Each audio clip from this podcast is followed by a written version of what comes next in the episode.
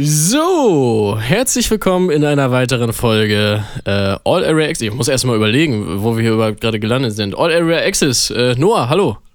Guten Morgen, Felix, erstmal. Ja, ich. Gut, dass du weißt, wie der Podcast heißt. Also ganz kurz zur Erklärung, warum ich ein bisschen äh, fertig bin und ein bisschen verballert bin. Ich habe gestern echt tatsächlich noch bis halb vier im Büro gehangen. Ähm, und äh, da war noch viel auf der Liste. Aber ist ja auch egal. Äh, eine neue Folge. Uns gleich. Folge 8 inzwischen. Wir haben einen Gast auch wieder dabei und äh, das ist der liebe Tim Tussus. Herzlich willkommen. Ja, hi, hi, danke, dass ich äh, hier sein darf. Natürlich darfst du das. Äh, gerne, gerne, lieber Tim. Ähm, wir freuen uns sehr auf diese Folge. Ich bin gespannt, was alles so äh, erzählt wird, was alles so kommen wird. Ähm, erstmal vorab an alle Leute, die neu dabei sind, an alle Leute, die nicht neu dabei sind. Falls ihr noch nicht auf Folgen geklickt habt bei Spotify, bitte dies einmal tun und auch gerne eine Rezension bei iTunes da lassen. Das freut uns sehr, das bringt uns weiter, das macht uns Spaß. Juhu. ähm, oh Mann, ey, ich bin echt richtig durch. Ähm, Erzählst genau. uns auch gleich warum. Aber wir lassen, wir lassen uns äh, Tim erstmal sich vorstellen. Genau, genau. Tim, wer bist du? Wo kommst du her? Die übliche Frage, die du auch schon aus den anderen Folgen wahrscheinlich kennst. Was machst du so den ganzen Tag?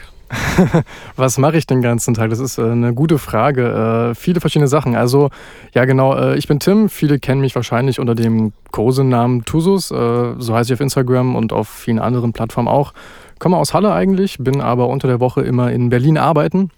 Und Genau, was mache ich? Äh, ja, also damals vor Corona, ne, sag ich mal, viele Videos gemacht, vor allem in der DJ-Szene, viele Aftermovies, Festival-Videos gemacht, äh, mit unterwegs gewesen mit DJs.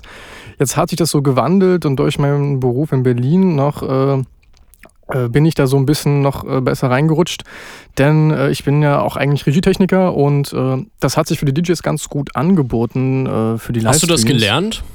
Ja, tatsächlich gelernt. Mediengestalter Bild und Ton und tatsächlich hier so ein bisschen drauf spezialisiert. Äh, auf Regietechnik, Livestreams und irgendwie bin ich noch so ein bisschen in letzter Zeit in die Tonschiene reingerutscht. Also ich werde ganz oft als Tontechniker gebucht. Aber okay. genau, mhm. das läuft gerade so die Zeit. Äh, viele Livestreams, äh, genau. Was, was würdest du sagen, war die Ausbildung schwer oder, oder, oder wie kann man das irgendwie definieren, einordnen? Ja, die Ausbildung ähm, ist leider noch so ein bisschen veraltet. Also mediengestalter Bild und Ton bezieht sich vor allem immer auf das TV. Du lernst viele Grundbasics, die im TV wichtig sind, kennen. Da wird immer das Social Media ein bisschen äh, ausgelassen. Ähm, mhm. Und du musst es dann immer so ein bisschen abkoppeln. Langsam kommen sie in die richtige Richtung da, aber ja, was heißt, was heißt schwer? Mhm. Es ist ja normal, halt wie so eine Prüfung, okay. Ausbildung halt läuft. Okay, ja, weil ich war nämlich auch schon mal überlegen, ob ich, äh, aber dann wahrscheinlich in Richtung Print eher äh, gehe oder ja, irgendwie ja. in Mediengestaltung, aber naja, deswegen äh, frage ich nach. Alles klar, erstmal, äh, ja, schön, dass du hier bist, noch ein zweites Mal jetzt, auch von meiner Seite aus nochmal. Ähm, wir werden in dieser Folge viel über äh, themenspezifische Sachen sprechen, glaube ich. Es wird diesmal ein klein Ticken technischer als sonst, aber wir versuchen euch natürlich immer abzuholen und euch auch zu erklären, worum es hier ähm, so geht. Bevor wir starten, was ich dich schon immer mal fragen wollte, ist eigentlich, wo der Name Tim Tussus herkommt. ja, das ist eine ganz lustige Story. Damals, als Instagram im Kommen war, wollte ich mir halt erstmal einen Instagram-Account machen und habe dann so ein paar Namen, die mir einfielen, ausprobiert und die waren aber alle schon vergeben. Und dann habe ich vor Wut einfach auf der Tastatur, äh, dann habe ich vor Wut auf der Tastatur einfach äh, rumgetippt und dann kam Tusus raus. Und ich habe mich irgendwie an den Namen so gewöhnt, dass ich dann angefangen habe, auch auf anderen Plattformen den Namen zu verwenden und schlussendlich dann einfach mich auch so zu nennen, beziehungsweise meinen Firmenname danach auch dann zu benennen. Ja, so nice. ist die kurze, aber lustige Story dahinter. Interessant. Sehr du gut, sagst, Du sagst Firmenname, das heißt, du bist logischerweise, das ist, denke ich, auch allen klar, äh, bist du eine eingetragene Firma. Als Einzelunternehmen gehe ich jetzt erstmal von aus. Genau, ähm, tatsächlich freiberuflich, aber halt Einzelunternehmen, okay. genau. Ja, ja, okay, alles klar. Ja, es ist ja bei den meisten Leuten, die wir hier einladen, ist es tatsächlich auch so. Ja. Da werden wir auch später nochmal drüber sprechen, über Selbstständigkeit, was da alles dazugehört. ähm, weil viele denken ja immer, ja, ich mache jetzt mal ein bisschen was hier selbst, selbstständig. äh, Steuern ups, drei Jahre später äh, kriegst du dann eine Rechnung. Aber naja, da äh, können wir dann nochmal drüber reden. Was mich an der Stelle äh, auch nochmal in Noahs Richtung interessiert, ich glaube, wir haben das noch nie angesprochen. Wo kommt eigentlich der Name Bender her? Ähm, die Frage wird mir tatsächlich so oft gestellt und das ist immer eine sehr äh, plumpe Erklärung und zwar ist das der Familienname meiner Mutter. Also ich heiße Noah Hansen und sie heißt äh, Bender Hansen mit Nachnamen. Deswegen, also da gibt es eigentlich wenig Erklärung. Das ist Manche tatsächlich denken, ein Nachname, den es gibt. Naja, ja, es, gibt auch Lars, es gibt auch Lars und Sven Bender in der Bundesliga, also es ist jetzt nicht. Ach, was, nee, nee, keine Ahnung, wusste ich nicht, aber finde ich halt interessant, ja. weil ich den Namen nur als DJ-Namen kennengelernt habe und ich dachte halt, das ist ein frei erfundener Name irgendwie so, aber das ist Nö, ziemlich nice. Aber ihr seid nicht verwandt mit demjenigen in der Bundesliga, oder? Nein, wird auch anders geschrieben. okay. genau, okay. wir sind nicht verwandt, nee, nee. Schade. Äh, ganz, ganz plumpe Erklärung. Ähm, Jungs, ähm, was ging bei euch die Woche? Ich weiß, dass es sehr viel passiert ist. Bei Felix, von dir habe ich schon ein bisschen was gehört. Äh, Tim ähm, weniger. Äh, vielleicht fangen wir einfach mal an. Äh, Felix und danach vielleicht mal Tim. Ähm, oder? Ja, ja können, wir gerne, äh, können, wir, können wir gerne so machen. Also, ähm, ich habe ja in der letzten Folge schon von dem Beatrice Egli-Konzert äh, berichtet. Ich kann, äh, da sind natürlich jetzt auch nachwirkend noch weitere Sachen passiert. Ich kann nicht ganz so viel jetzt schon hier im Podcast preisgeben tatsächlich, weil das einfach Sachen sind, die noch nicht so richtig fixiert sind und die noch nicht richtig feststellen. Ich kann aber so viel sagen, dass wir gerade an einer ähm, Boah, jetzt muss ich aufpassen, wie ich es erkläre. Wir sitzen gerade an einem Livestream dran, der auf jeden Fall deutlich größer wird als nur national. So kann ich, glaube ich, am besten äh, äh, besch beschreiben. Also das wird international, das Ding. Ähm, wie groß, das kann ich erst in den nächsten Folgen erzählen. Auf jeden Fall ist das jetzt so das Topic in dieser Woche gewesen. Ich bin gerade noch dabei, Overlays und äh, ja, Grafiken für die kommenden äh, Streams am Wochenende. Wir haben jetzt, ja, wir haben jetzt Mark Terenzi am Freitag, also morgen. Ähm, Ach, wir nehmen gerade am am Donnerstag auf. Ich weiß nicht, ob ihr wisst, wer Mark Terenzi ist. Ich äh, ja, natürlich. wusste es vorher tatsächlich doch. nicht. Äh, ich weiß ja, es auch ich, nicht. Vielleicht für die Zuschauer nochmal kurz erklären. Ähm, ja, äh, also ich weiß es halt jetzt auch. Ich mache nur die Grafiken, aber mehr weiß ich halt auch nicht über den vielleicht, Noah. Mark Terenzi, aber ähm, naja, der hat verschiedene Sachen schon gemacht. Er war unter anderem mal im Dschungel. Er ist doch bei, hat er nicht so eine Gruppe, eine Tanzgruppe, ich glaube, die heißen die Sixpacks. Ach, auf stimmt. Auf Mallorca, auch im ah, Ballermann. Ja, ja, ja. ja und ja. er macht auch, er singt auch, also damals auf dem Masterfest hat er auch immer gesungen. Also ich glaube, der macht viele Sachen auf einmal.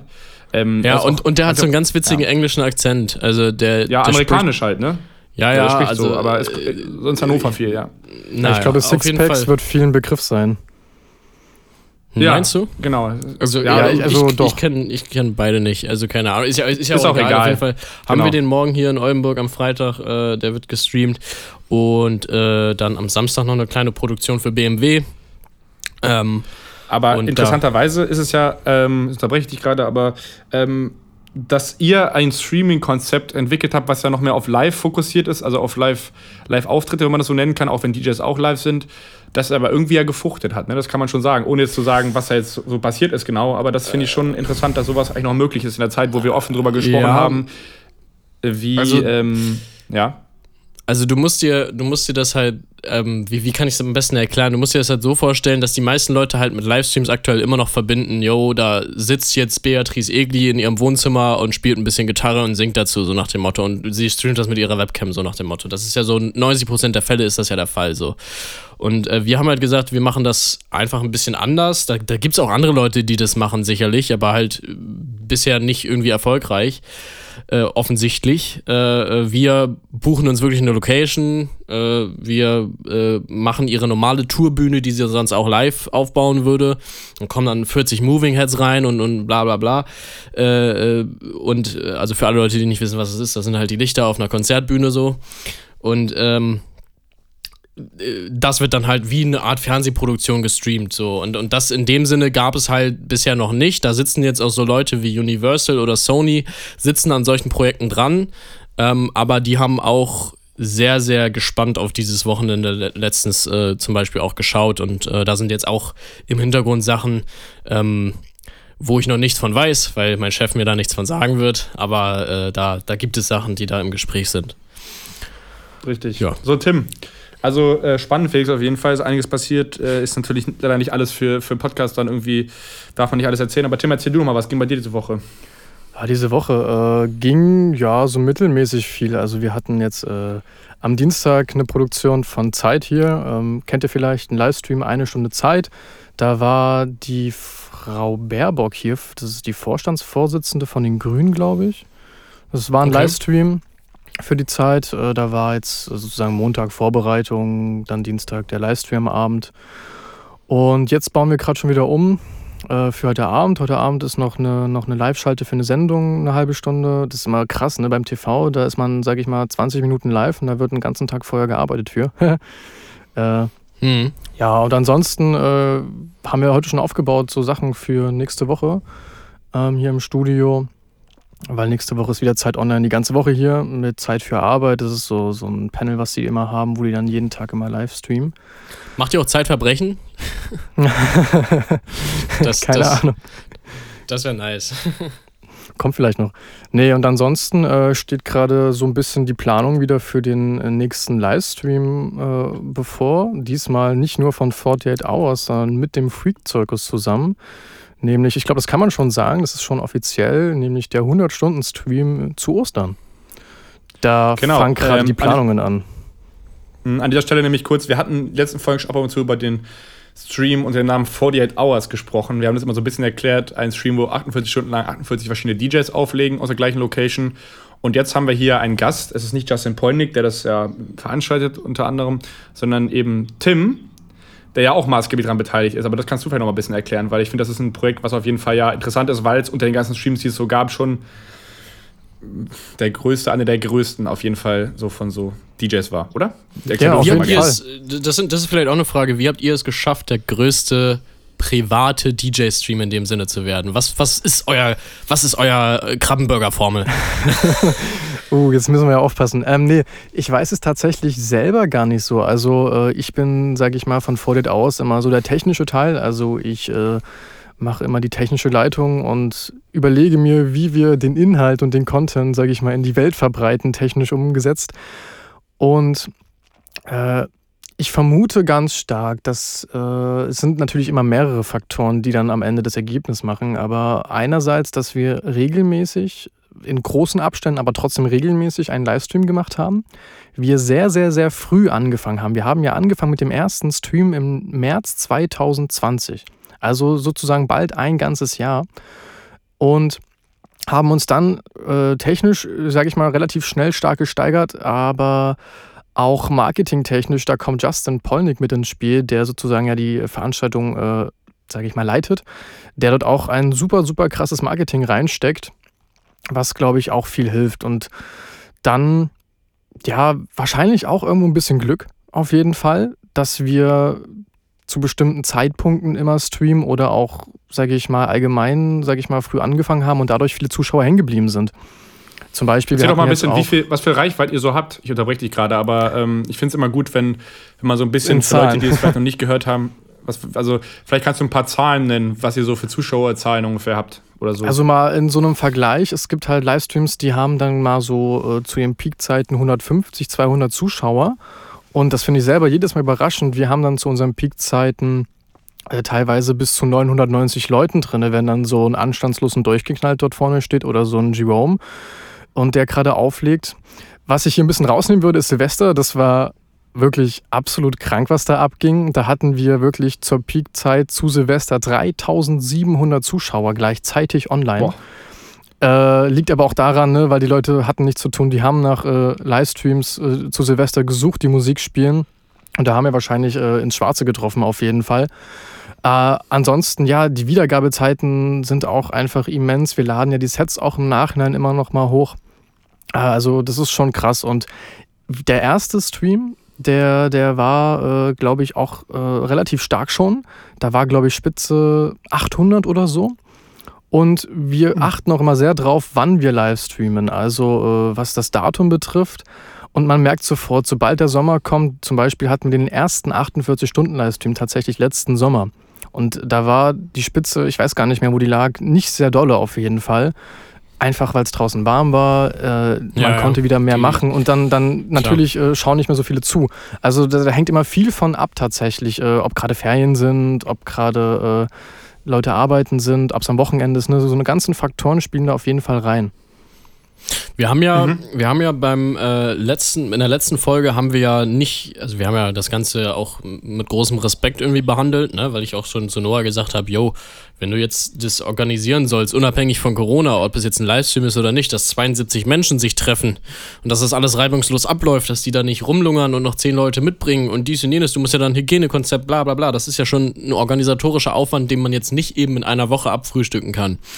Ähm, unabhängig davon haben wir ja auch äh, das ganze Projekt insofern ein bisschen kritisiert, dass wir gesagt haben, eigentlich deklariert man das Ganze ja als DJ-Livestream, aber es ist gerade ja, zum ja. letzten Stream hin ja so ein bisschen mehr in die Richtung, äh, ja, wir saufen uns jetzt hier mal einen rein oder, oder ich sag jetzt mal ähm, Entertainment ge gegangen. Da hattest du mich nämlich jetzt auch schon, jetzt kriege ich hier sogar Nachrichten, ich bin ja perfekt vorbereitet. ähm, da hattest du mich jetzt sogar äh, Feedback nochmal zugegeben, dass das auch gar nicht euer Ziel sei, unbedingt nur rein Musik zu machen. Ähm, wie würdest du das jetzt bewerten? Ist dieser Stream etwas, wo du sagen würdest, ähm, das zeige ich jetzt meiner Mutter oder, oder meinem Vater oder wie auch immer so? Verstehst du, was ich meine? Ja, auf jeden Fall. Frage, ne? Genau, ja. ja. auf jeden Fall. Also wir versuchen ähm, natürlich, äh, natürlich wie jeder irgendwo schon eine gute breite Masse, sage ich mal, anzusprechen. Aber wir haben halt selber gemerkt, dass äh, das sieht man ja auch tatsächlich an anderen Streams. Wenn nur Musik gespielt wird, hm, die, die Leute, die, da schalten ein paar ein, aber denen fehlt irgendwie die Unterhaltung. Warum schalte ich das TV ein? Warum schalte ich Netflix ein? Ich will ja irgendwo immer äh, unterhalten werden. Und mhm. wir haben halt einfach gemerkt mit der Zeit, dass äh, die Leute das feiern. Die Leute auch deswegen gerne einschalten weil sie unterhalten werden wollen. Sie wollen, sag ich mal, was Lustiges sehen. Das beste Beispiel ist Joko und Klaas, ne? Die machen Unterhaltung pur, die, die keine Ahnung, äh, beschmieren sich mit Sahne und so und die Leute feiern es und haben Einschaltquoten, die sind top. Und, und, und dasselbe wahrscheinlich äh, kann man hier gut, sag ich mal, rüberspiegeln.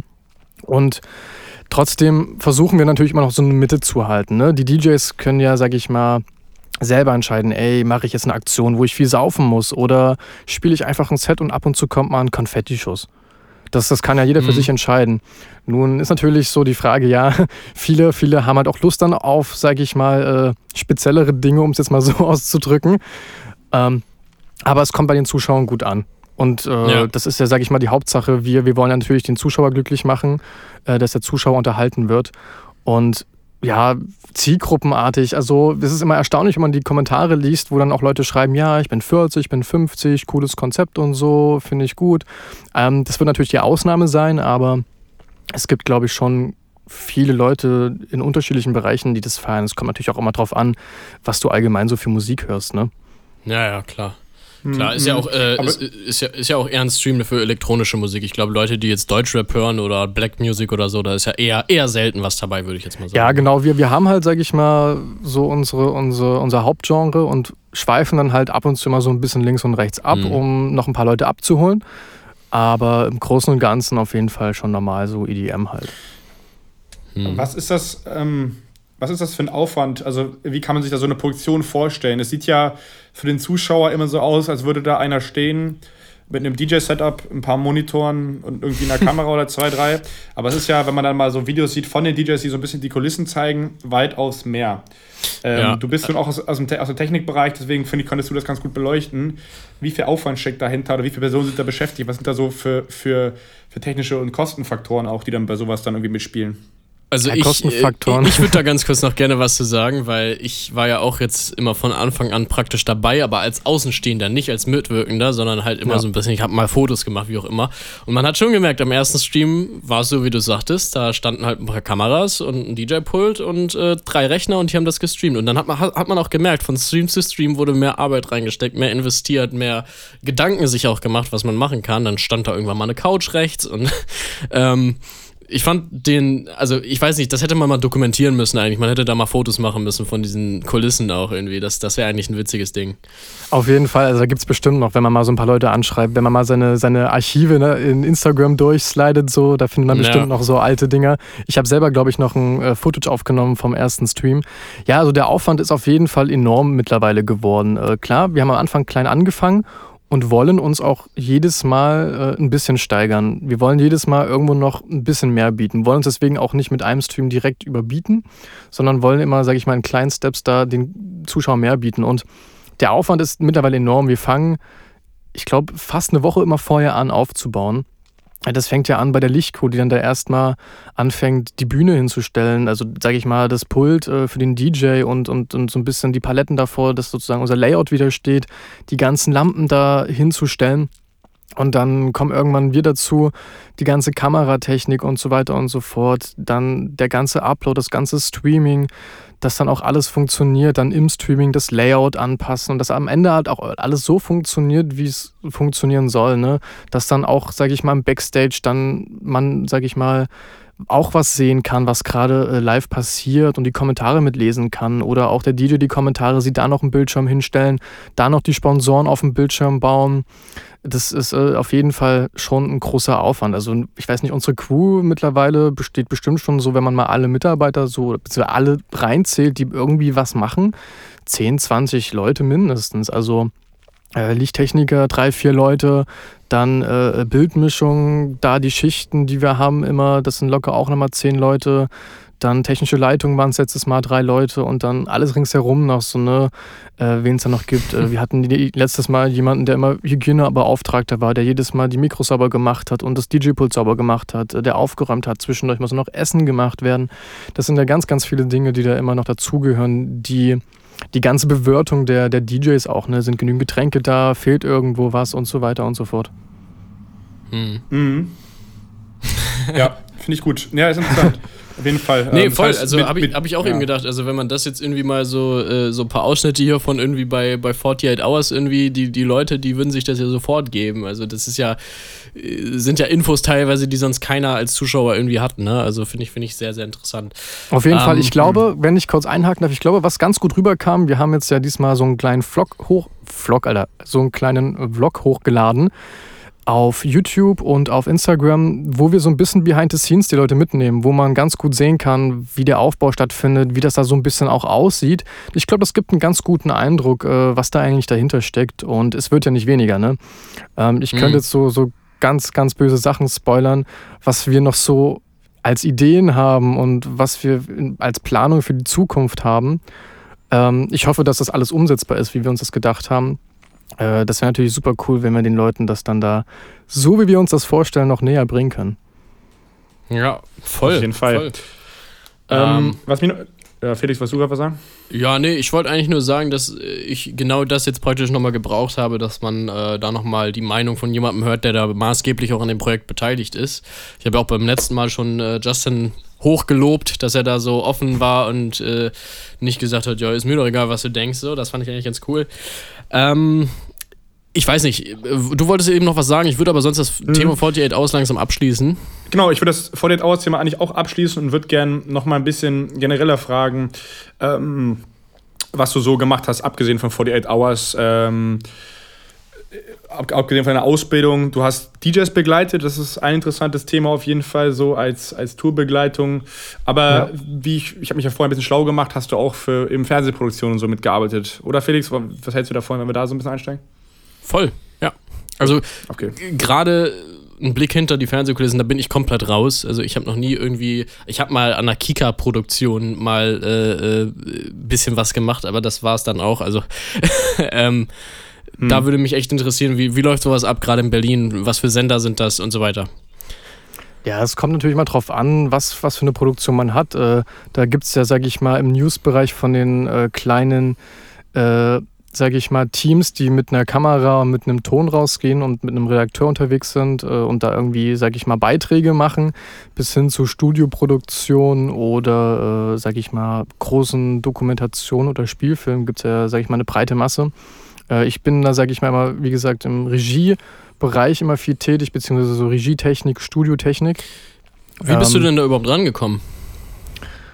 Ja, durch, durch, sag ich mal, am Anfang auch durch die Ausbildung natürlich und äh, dann später natürlich durch Kontakte kommt man dann in, in verschiedene Bereiche rein und äh, wenn man dann, sag ich mal, gut abliefert, dann wird man da auch wieder gebucht und zum Beispiel haben wir hier bei uns im Studio immer ab und zu äh, vom, vom, von der Schweiz äh, ein Format, das heißt äh, Sternstunde, Sternstunde Philosophie oder Religion, wo das äh, relativ einfach immer ist. Das sind einfach äh, zwei Leute, ein Gast, ein Moderator, die dann ab und zu, äh, die dann halt ein Gespräch führen, genau. Und das ist immer auch krass, es ist eigentlich nur ein Zweiergespräch an einem Tisch in einem Raum, wo im Hintergrund noch so ein paar, sag ich mal, TVs stehen, die Lampen imitieren. Und mhm. für so eine Sendung werden dann halt vorher, sag ich mal, zwei, drei Tage gearbeitet. Wo dann, äh, äh dann ganz genau geschaut wird, ah, ist das Licht zu hell, hat er eine gute Hautfarbe, ah, die Seite ist noch ein bisschen zu dunkel oder die Seite ist ein bisschen zu dunkel. Wo dann geschaut wird, ah, die Kamera, die hat da noch so einen anderen Grauton, da müssen wir noch ein bisschen schrauben. Also das sind dann immer Nuancen, an denen da gearbeitet wird. Äh, hm. Ja, da ist einfach halt der Anspruch im TV immer höher als bei Social Media. Auch wenn am Ende ja. teilweise die Sender nicht mal in Full HD ausstrahlen, das wissen die wenigsten, dass am Ende, es wird zwar immer alles in Full HD produziert, das ist Anforderung, aber was im TV zu sehen ist, zumindest bei den öffentlich-rechtlichen oder so, sind immer 720p. Höhe. Das äh, wissen die oh. meisten gar nicht. Aber es gibt auch die HD-Version da von den Sendern eigentlich, oder? Also. Das naja, wenn, dann, ja. wenn, genau, wenn HD dasteht, dann sind das 720p und keine Full HD. Also da, so. da, da, da wird immer ein bisschen eigentlich getrickst. Das okay. heißt, der, der Fernseher, wenn der jetzt 4K-Fernseher ist, der skaliert das einfach nur hoch und es sieht trotzdem scheiße aus. ja, das sowieso, das sowieso. Ja, ja. Aber es gibt naja. natürlich auch Sender, zum Beispiel wie Sky, die halt auch echtes 4K äh, in ihrem TV dann ja, haben. Ja, ja, stimmt. Ja, Hättest du, ist, du hattest Joko, du hattest Joko und Klaas angesprochen, hättest du auch Lust, mal in so eine, ja, in so eine Privatsender äh, rein zu, also so ProSieben oder sowas? Auf jeden Fall. Florida ist, TV. Ist, ja, die tatsächlich Florida produziert TV. hier die Firma, wo ich gerade bin, auch. Wir produzieren auch ganz viel für Florida TV. Ähm, zum Beispiel die ganzen Einspieler, die ihr bei den Sendungen seht. Also wenn die irgendwo auf Reisen gehen oder wenn die ein Spiel machen, was äh, nicht im Studio ist, sondern da mal so eine Matz dann eingespielt wird, wird bei uns auch produziert ganz lustig. Dadurch äh, kriegen wir so ein bisschen mal was mit. Aber auf jeden Fall, so eine Studioproduktion sind super, super aufwendig, aber glaube ich auch ganz interessant, da mal reinzuschauen. Mensch, ja, ich äh, höre ja auch Baywatch Berlin und da reden die auch mal von Mats und so, weil da ist ja Thomas Schmitz und Jakob Lund, äh, finde ich auch ziemlich, ziemlich lustigen Podcast. Wo steht eigentlich Mats? Mats ist äh, ein kurzer, äh, also ich versuche es zu erklären, ja, meine, meine Definition ist, von Mats ist einfach ist das ein kurzer. Abkürzung? Ist das nicht eine, ja. ja, ist ein kurzer Einspieler an, äh, ein kurzer Einspieler. Wie, wie kann man das besser erklären? Ja, am besten du erklärst es, ich weiß es wahrscheinlich. Also Mats, Mats ist eigentlich, äh, kommt aus, aus den älteren Semestern äh, des TVs, ist ein Gerät. Und äh, man nennt das immer Mats ab, weil sozusagen dann von diesem Gerät aus abgespielt wird. Und Mats heißt Magnetbandaufzeichnung. Guck an. Das ist ja richtig, ja. hier lerne ich noch was bei uns im Podcast. Ja, ja, aber, aber in welchem Zusammenhang wird dann eine Matz abgedreht? Also weißt, weißt du, was ich meine? Ja, also äh, wie gesagt, früher wurden sozusagen diese Beiträge, die in einer Sendung gefahren wurden, immer von einer Matz abgespielt. Das ist, da ist ja. sozusagen ein Laufwerk drin und dann haben die da Play gedrückt und dann wird das sozusagen reingespielt. Mittlerweile sind das natürlich keine Magnetbandaufzeichnungen mehr, sondern natürlich digitale äh, digitale Computer und, und Prozessoren, die dahinter stecken, die das dann bauen und einspielen. Aber dieser Begriff Matz ist halt geblieben als äh, Beitrag beziehungsweise äh, ja als Einspieler sozusagen. Das ist so ein Synonym dafür. Sehr, sehr interessant. Das finde ich, find ich, gut. Voll was gelernt wieder, ey. Ähm, wie, ich spann mal so die Brücke wieder zurück zum, zu der Veranstaltungsbranche. Du bist ja, ja. Du bist ja irgendwie dann in beiden unterwegs, ne? Du bist einmal so dann in Fernsehproduktion involviert und dann irgendwie auch äh, Tourbegleitung oder machst du Sachen auch. Äh, war das. Was, was, war, was kam zuerst oder, oder möchtest du dich vielleicht auf eins spezialisieren oder, oder wie schlägst du da die Brücke zwischen den beiden? Ähm, schwierig. Also tatsächlich, glaube ich, das, äh, was das TV betrifft, so ein bisschen durch die Ausbildung auf jeden Fall ist das gekommen.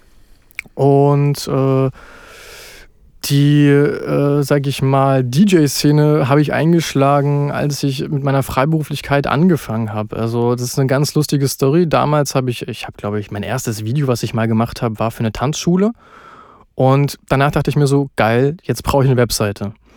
Und dann habe ich jemanden gefunden, den ich auch über Umwege kannte und habe mich mit dem getroffen, um meine Webseite zu planen. Und der meinte, ey, du machst doch hier Videos. Ich habe dann einen anderen Kunden und jetzt kommt's ganz lustig, der ist derjenige Noise äh, auch ein DJ, den vielleicht einige kennen. Und dann habe ich damals für äh, Noise.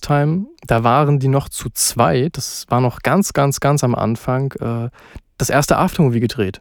Und seitdem her begleite ich äh, Noise Time sozusagen, mache für ihn die ganzen Videos und Aftermovies und äh, bin dadurch in diese DJ-Szene gerutscht und dann natürlich auch äh, an andere DJs gekommen und äh, an, an Clubs, Festivals und so weiter und so fort.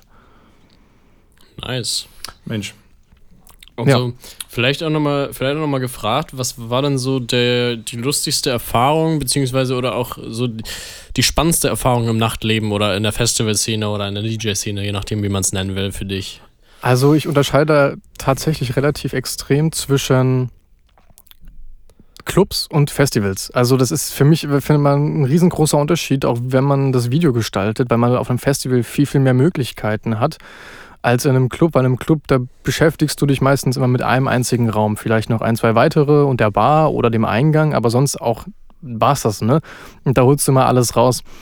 Ähm, du meintest ja so das krasseste Erlebnis. Also ich glaube, das, also eines der krassesten Erlebnisse war, was die Clubs betrifft, Kraftwerk. Das ist, als ich das erste Mal im Kraftwerk Mitte Dresden war. Das ist ein Club in Dresden, in einem alten Kraftwerk. Mhm.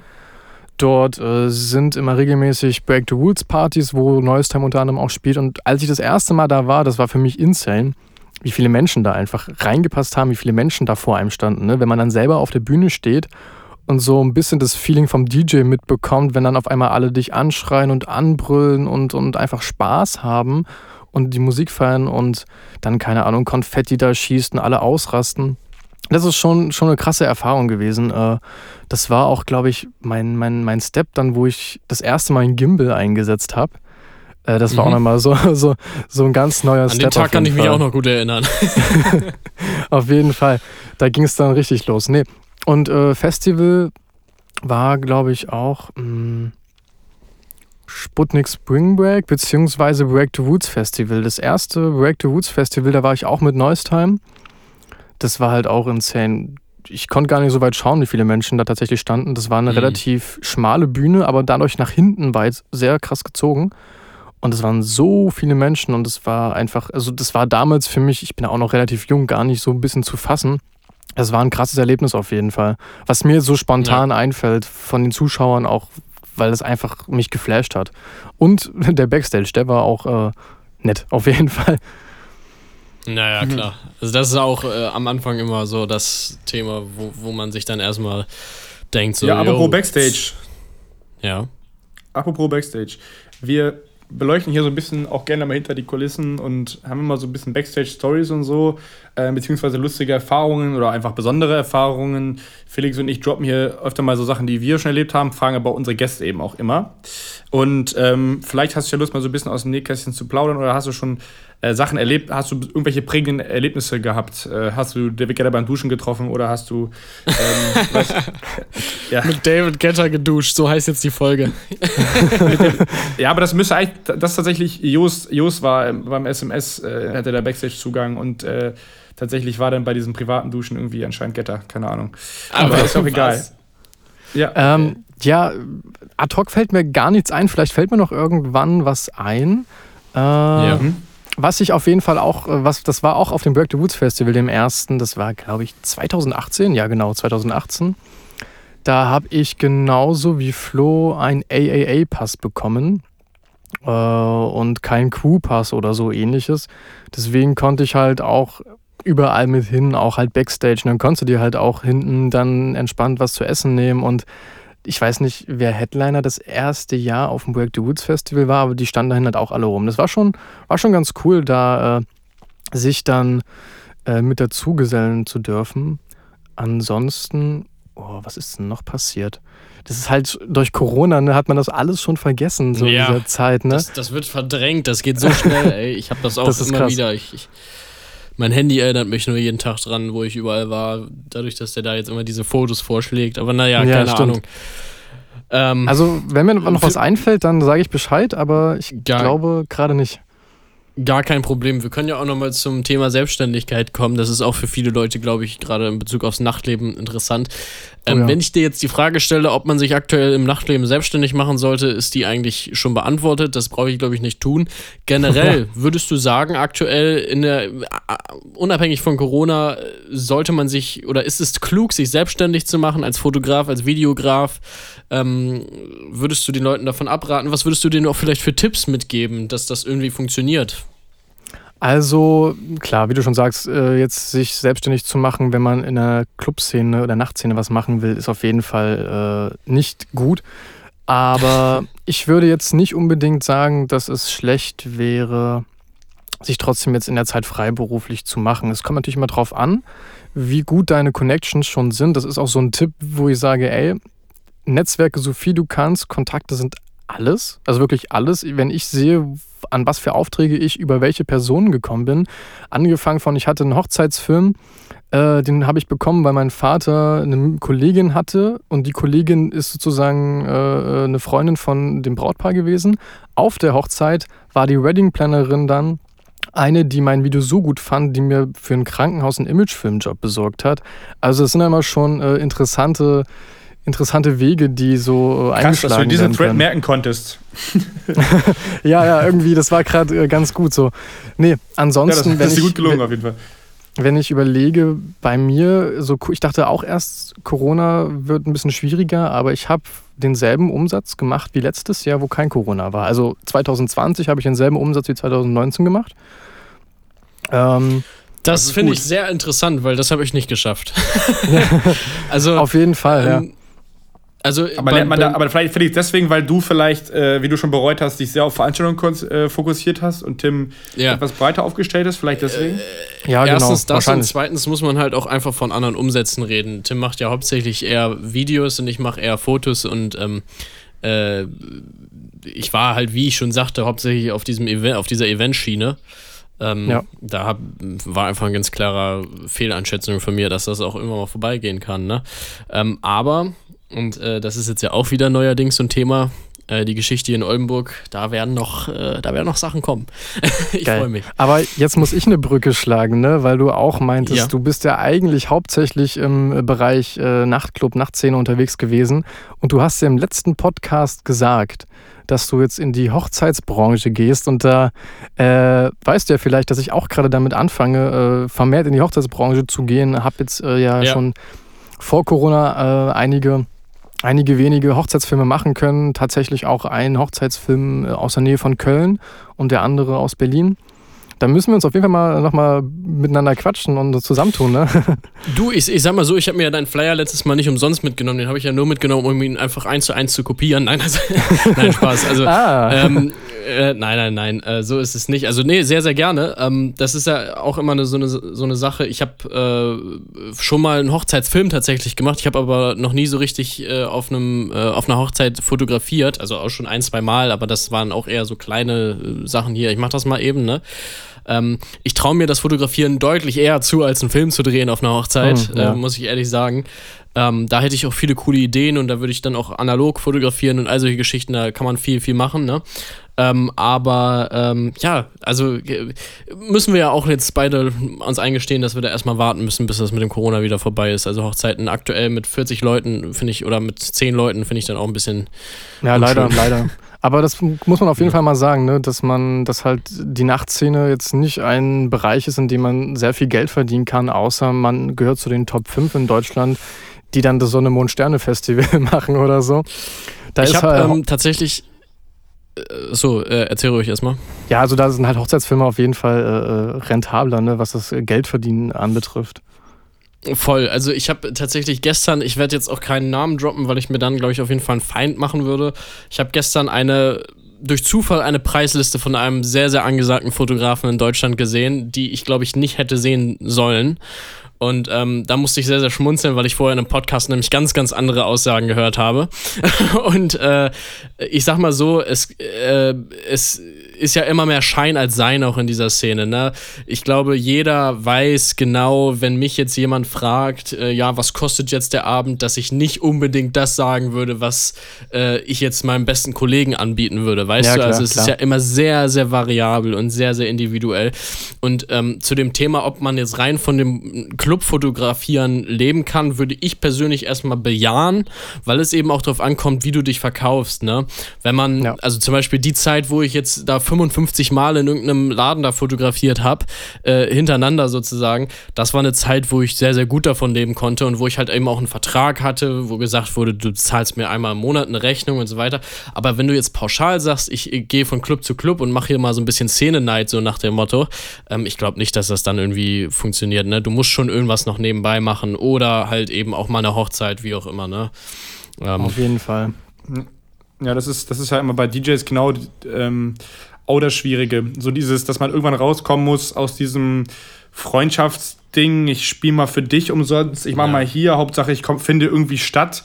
Und dann irgendwann den Schritt zu schaffen, ähm, ich verdiene auch regelmäßig damit Geld. Und dann, ähm, finde ich, merkt man dann oft bei Leuten oder man merkt es bei sich selber, ähm, dass dieses, man versucht nur irgendwie Hauptsache irgendwo aufzulegen, auch nicht immer der, der richtigste Weg ist, um Geld zu verdienen, wenn das dann auch Ziel ja. ist dessen. Äh, und dann gibt es also die Leute, die sagen, ich, ich, will eigentlich eh kein Geld verdienen und dann wäre, also, ne, so.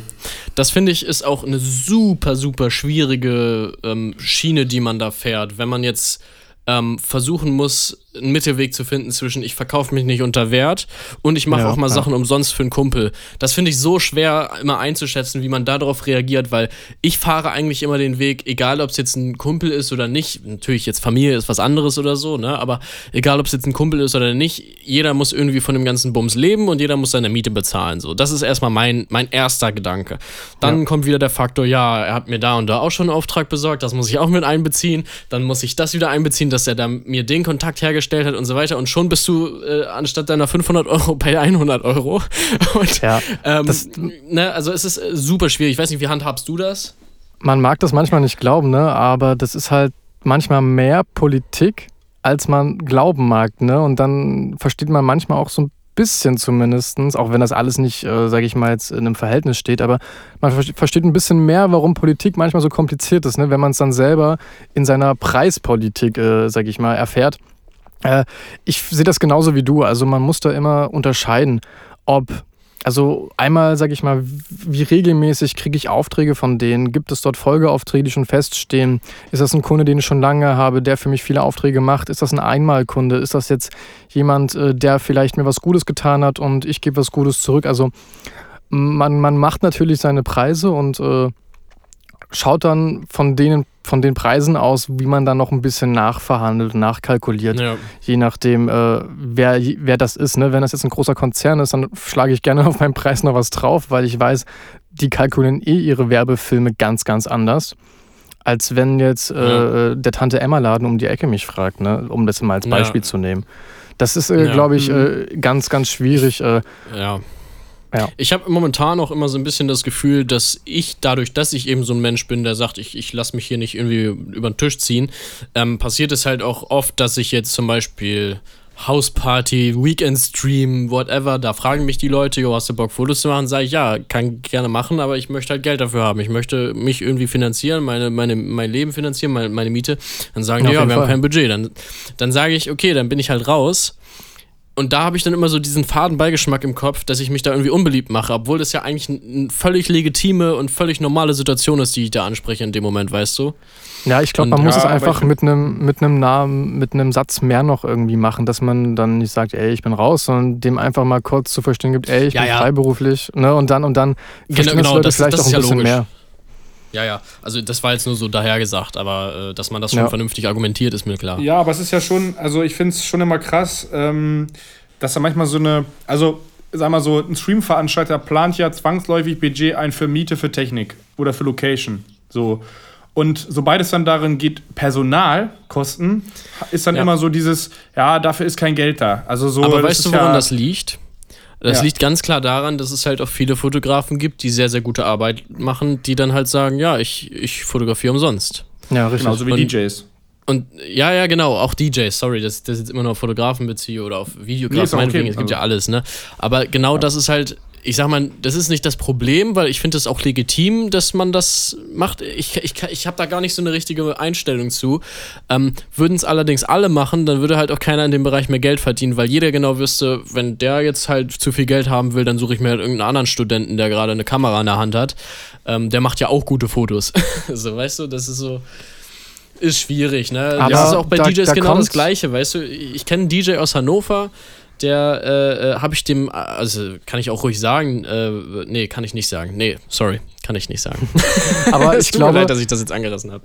Ich glaube, da kommt noch so eine Sache, die ich auch noch äh, ansprechen wollte dazu, dass äh, man dann irgendwann an so einem Punkt auch ankommt, wo man unterscheiden muss und dann halt mal zwei, dreimal mehr ablehnt aber dafür äh, dann bei anderen Projekten dann wenigstens seinen Preis bekommt und dann unterscheiden muss zwischen Menschen, die bereit sind, deine Leistung, dein Können und auch von mir aus deinen Stil zu bezahlen, die, sage ich mal, einen Arbeitsplatz in, indirekt für dich schaffen wollen, bereit sind, das zu bezahlen und andere, die es halt nicht sind.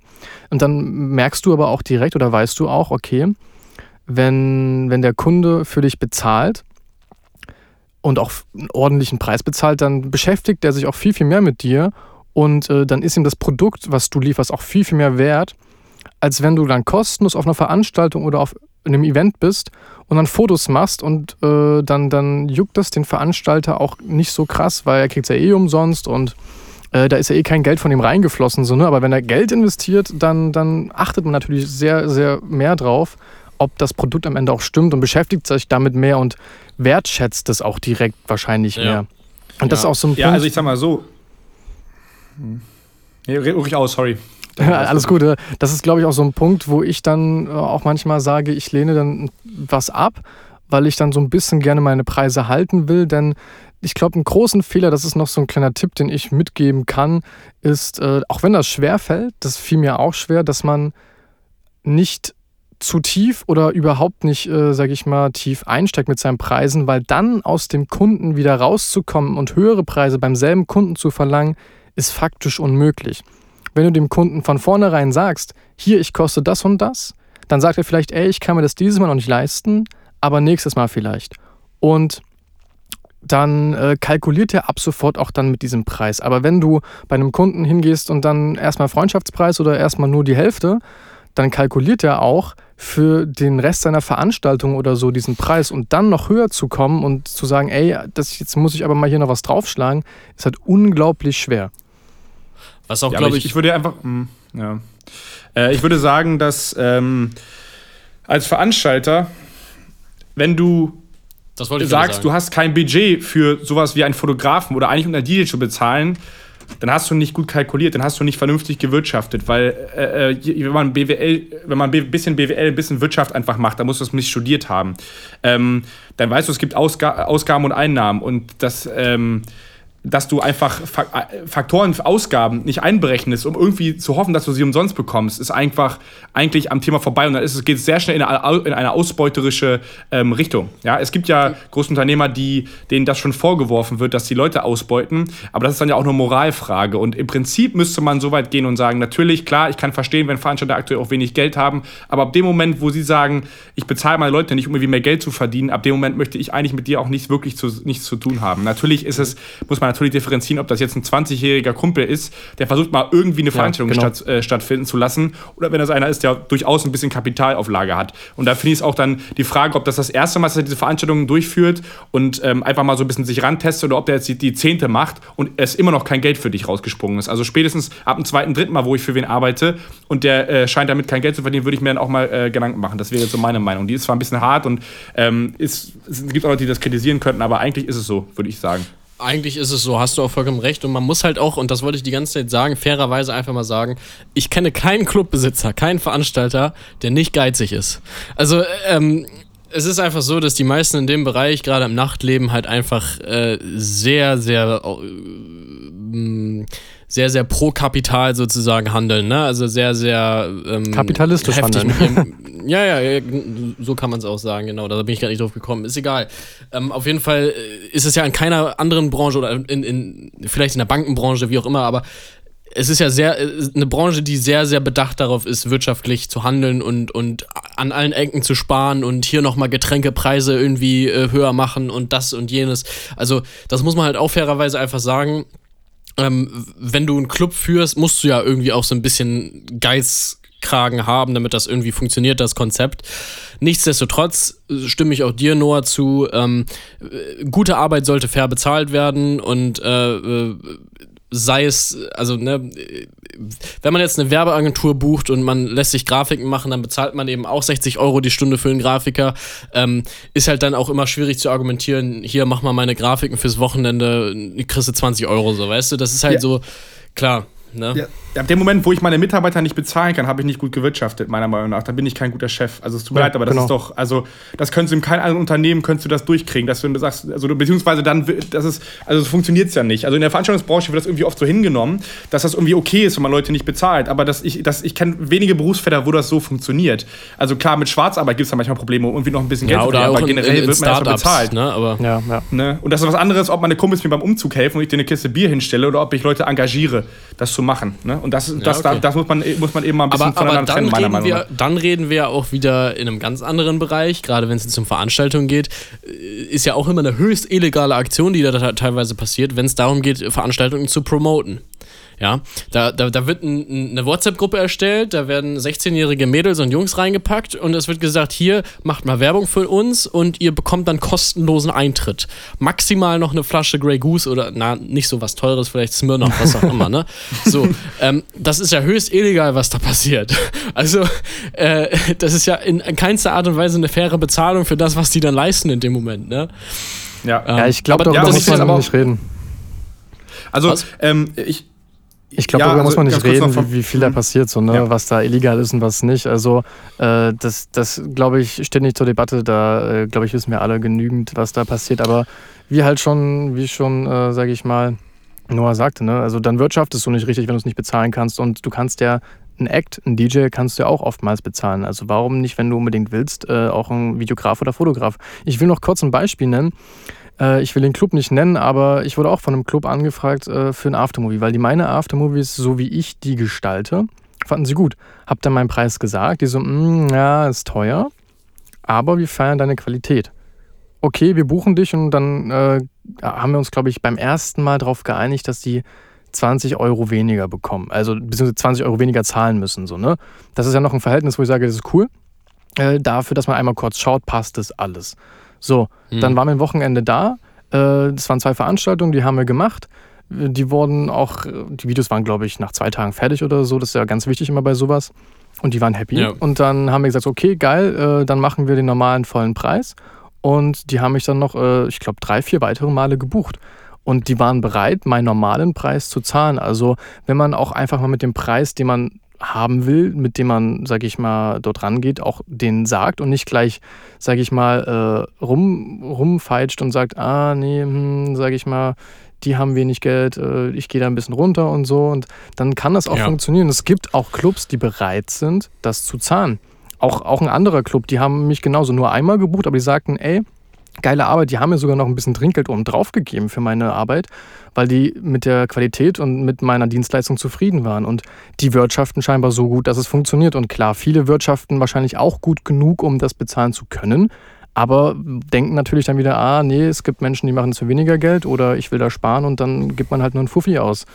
Äh, ja, ja. Man, man, muss, man, ja, es ist, äh, ich finde es auch immer ganz, ganz schwierig irgendwie. Äh, an, also wenn ich, ich denke mir dann immer so, wenn ich jetzt an deiner Stelle wäre, dann würde ich das doch irgendwie so sehen, dass mir ein Aftermovie von meinem Clubabend, der irgendwie dann auf Facebook, wenn ich da mal 50 Euro in die Werbung reinstecke, dann da meine 100.000 Leute erreicht, ähm, äh, ist mir doch dann deutlich mehr wert, als wenn ich jetzt äh, Geld für neue Getränke ausgebe, sozusagen, die ich nicht unbedingt bräuchte, den neuesten Energy Drink. Verstehst du, was ich meine? Ja, also klar. so muss man es ja auch irgendwie sehen. Äh, Marketing ist ja bei sowas einfach fast das Wichtigste, gerade über Social Media. Und da verstehe ich immer nicht, warum da an der falschen Stelle gespart wird.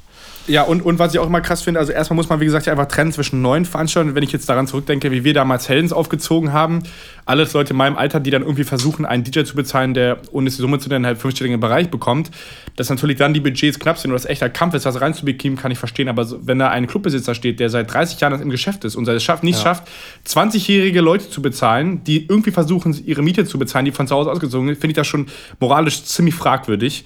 Das ist ein ähm, Trauerspiel, ja also das ist schon, ähm, da muss man schon sagen, ja, da, das ist äh, eigentlich krass, dass sowas so oft hingenommen wird.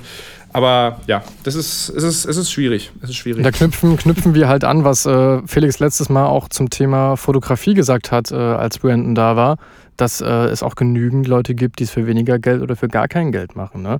Und das ist auch noch so eine Sache, wo ja. ich sage, wenn, wenn ich was kostet, also oder wenn ich was machen will, was filmen will, als Referenz, dann mach's komplett kostenlos. Weil dann versaust du nicht die Preise deiner Mitmenschen, die in derselben Branche arbeiten, dann versaust du auch nicht deine eigene äh, Preispolitik und kannst dann einmal was kostenlos machen und kannst sagen dann, okay, wir haben jetzt einmal hier was kostenlos gemacht, für mich, für mich als Referenz und du hast auch ein cooles Video beibekommen. Ab jetzt können wir normale Preise machen. Und dann. Ja, äh, und ich finde es auch immer krass. Ähm, ja, ich, also, ich sag mal so, ähm, wenn man mit Unternehmern spricht, also ich sag mal so, vielleicht, ja, man macht das vielleicht hier und da mal, keine Ahnung, soll ich das erklären? Ist auch egal. Ähm, um eine Marke aufzubauen, musst du am Anfang investieren und du wirst nicht gleich auf der ersten Veranstaltung Geld machen. Und viele Leute im Umkreis, die man so kennt, die man so sieht, die so Veranstaltungen machen wollen, die rechnen gleich beim ersten Mal damit, dass sie Geld verdienen und sagen dann, ich kann dir nicht bezahlen, weil ich verdiene selber kein Geld. Meiner Meinung nach musst du aber, das ist einfach so, eigentlich musst du in der Marke erstmal ins Minus gehen, damit du Plus machen kannst. Und dazu gehört eben auch Leute zu bezahlen. Also ähm, das ist ja ganz normal. Also keine, ich denke mal auch nicht Apple hat von Anfang an die, die Million, also das ist einfach, du musst einfach investieren. Ne? Also ich, ich meine, wenn ich mein eigenes DJ-Projekt angucke zum Beispiel, ähm, was ich schon alles reingesteckt habe in jetzt erstmal Technik, durchs Produzieren, ins Auflegen, äh, in, äh, in, Controller und so weiter, aber auch in, in Social-Media-Kampagnen, womit ich jetzt so langsam mal ein bisschen anfange, ähm, weil ich jetzt Musik release und so, so Kram. Ähm, da investiere ich ja auch unheimlich viel Geld, bis sich das irgendwann rentiert. Ihr als Fotografen, mhm. ihr habt mhm. ja auch angefangen und eine Kamera mal für irgendwie 1000 Euro oder mehr, ja. mehrere tausend Euro gekauft. Und bis das dann mal rauskam, hat es ja auch gedauert. Und so ist es ja eigentlich, als Veranstalter müsste es ja nicht genauso sein. Mein, mein Opa, den, den shoutoute ich jetzt ja auch schon fast jede Folge. Ne? Der ist das ist okay, seit, ist dein Opa. Der, der ist seit über 40 Jahren äh, selbstständig und er meinte zu mir, es ist völlig normal, wenn du ein Unternehmen gründest, dass du die ersten zwei, drei Jahre rote Zahlen schreibst. Richtig, äh, richtig. Weil du eben einfach äh, erstmal klarkommen musst. Du musst erstmal investieren, du musst erstmal äh, dich äh, auf dem Markt einfinden und so weiter. Und du kannst nicht davon ausgehen, klar gibt es das auch. Es gibt auch mal Eintagsfliegen, was Veranstaltungen angeht, dass du mal Glück hast und irgendeine Techno-Veranstaltung ins Leben rufst und auf einmal äh, wird dir die Bude eingerannt, weißt du, und du weißt nicht, wohin mit den Leuten. Das kann passieren, aber das ist dann eher eine Ausnahme, würde ich sagen. Ja, ja. No. Sehr gut. Ähm, ich würd, wir haben jetzt schon fast die Stunde voll, aber ich würde noch einmal ganz kurz fragen wollen, so ein bisschen zum Abschluss an Tim. Ähm, was sind deine Pläne nach Corona? Oh, das ist eine gute Frage. Also äh, Pläne nach Corona sind auf jeden Fall das äh, Hochzeitsbusiness äh, in äh, Angriff zu nehmen. Ähm, ich nenne das persönlich immer selber Wedding Film. Ich finde das ein ganz schöner Name und äh, ja, Hochzeitsvideos, das klingt immer so deutsch. Äh, das ja, ist, glaube ich, ein ganz gutes Wort. Ja, und das ist erstmal der Plan, auf jeden Fall da gut und noch besser einzusteigen und dort Aufträge zu bekommen. Und ansonsten bin ich tatsächlich am Überlegen, jetzt, äh, dass, äh, also durch Corona gibt, haben wir ja unglaublich viele Livestreams gemacht und ich finde das auch ein Thema, was mir super viel Spaß macht und ich liebe diesen Nervenkitzel von live. Also wirklich, dass du wirklich abliefern musst und kein Platz für Fehler ist. Ich bin da selber so, so ein Perfektionist. Äh, frag mal Justin Polnick oder Joris äh, von 48 Hours die wissen ganz genau, wovon ich rede. Ich bin da wirklich so ein Perfektionist, genauso wie Justin ja auch das äh, ist. Und ja. Äh, ja, wo war ich stehen geblieben? Jetzt bin ich raus. Äh, genau, und äh, deswegen äh, überlege ich tatsächlich äh, auch vielleicht in den Bereich Livestream noch mehr zu machen äh, nach Corona und da vielleicht noch stärker was selber zu machen. Aber mal schauen, das sind ja auch alles äh, Ideen, die mit großen Investitionen verbunden sind. Gerade so Livestream-Technik, alter Falter, frag nicht. Ey. Ich könnte jetzt hier ein Gerät reinholen, das ist ein kleiner Kasten, der kostet 25.000 Euro, Alter. Äh, ja, das, das, ist ja krass. Insane. Aber äh, glaubst du, dass Livestreams nach Corona ein Thema sein werden? Also ich, ich habe da auf jeden Fall eine Meinung zu. Ich bin gespannt, was du dazu sagst. Auf jeden Fall. Also das wurde ja auf Clubhouse auch schon in ein, einigen Sessions breit, sage ich mal, diskutiert, gerade im Veranstaltungsbereich. Und auf jeden Fall. Also ich denke, egal was passiert, wie stark Corona noch bleiben wird, äh, dieses Livestream hat uns geprägt und es wird eine neue Art sein äh, der Unterhaltung. Da wird man halt mal einmal weniger im Monat in den Club gehen oder aufs Festival und wird sich zu Hause vor seinem PC mit seinen Freunden setzen, macht eine Hausparty und eine Homeparty mit seinen Mädels und schaut sich gemeinsam seinen Mit seinen, seinen Mädels, sagt er. mit seinen Mädels. Tim und seine keine Mädels. Typen da bei Tim, es sind nur Mädels da. Ja, ich, ich Tim bin, jetzt, bin jetzt von einer Mädelsgruppe mal aus, ich bin jetzt von einer Mädelsgruppe mal ausgegangen, die, die dann sich dann einen schönen Abend machen oder so. Ich bin ja selber gar nicht so der Typ, der feiert, bin ich ja ganz ehrlich. Mein, mein erster Clubbesuch ja, ja, war tatsächlich, ja. war tatsächlich auch äh, äh durch Neustheim, wo ich dann Aftermovie gemacht habe. Auch ganz interessant.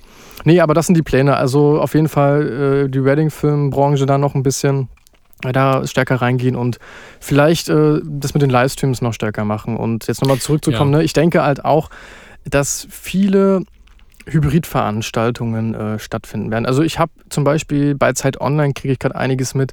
Die planen gar nicht mehr analog, gar nicht mehr. Die planen nur noch digital und hybrid. Das heißt, mhm. äh, egal was passiert, deren Veranstaltungen werden hybrid sein. Und das ist, glaube ich, auch einfach ein super Punkt, weil du dadurch die Mitte triffst. Halt einfach, wie es ist. Klar, du hast höhere Kosten, du musst schauen, was für ein Verhältnis du das bringen kannst. Aber ich denke, das wird auch ganz stark kommen noch, dass einfach äh, solche hybride Veranstaltungen dann bleiben. Hm. Das ist auch, das wäre jetzt das gewesen, was ich auch gesagt habe. Das ist so mein größtes Argument für, für Livestreams nach Corona.